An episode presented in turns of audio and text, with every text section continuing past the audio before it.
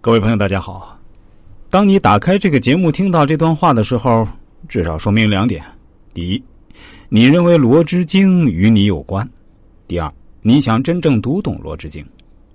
接下来啊，我想请大家先收藏一下这个节目，然后呢，可以在沙发上摆个潇洒的葛优躺，剩下讲述内容的事情就交给我了。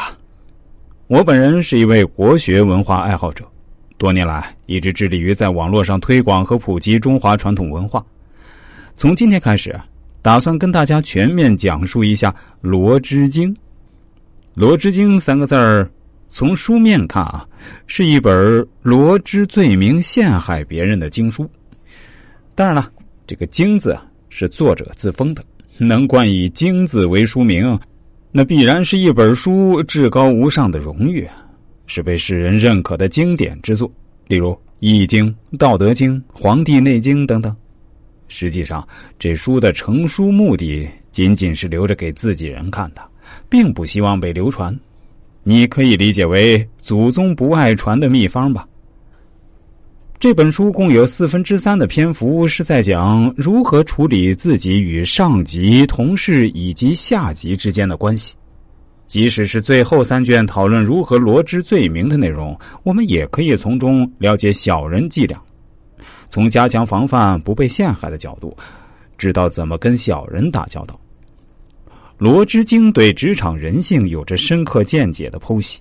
对待在职场如何认清形势，如何开辟官场上升的道路，如何保持乃至谋取更多的实际利益，都具有非常现实的指导意义。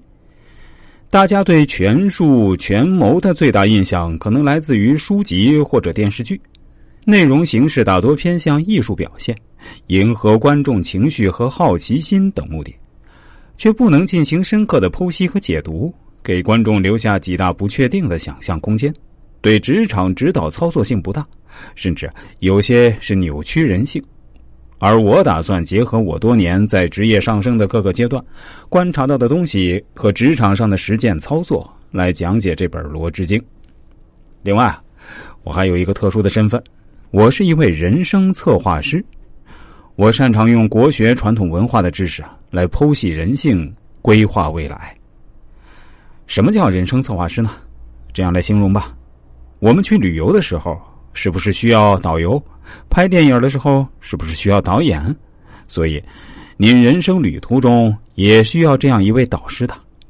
我的职业有点类似于一位人生教练，一位职业策划者。多年来，在我给人咨询的过程中啊，也积累了丰富的经验。所以，对于人性是什么，人心又是什么，我想。我还是非常具有发言权的。在这个节目里，我会深入帮助大家剖析这其中的人性、利益、权利等等背后的逻辑，然后会出相应的职场干货。这些干货有些是心法，有些是可操作的步骤，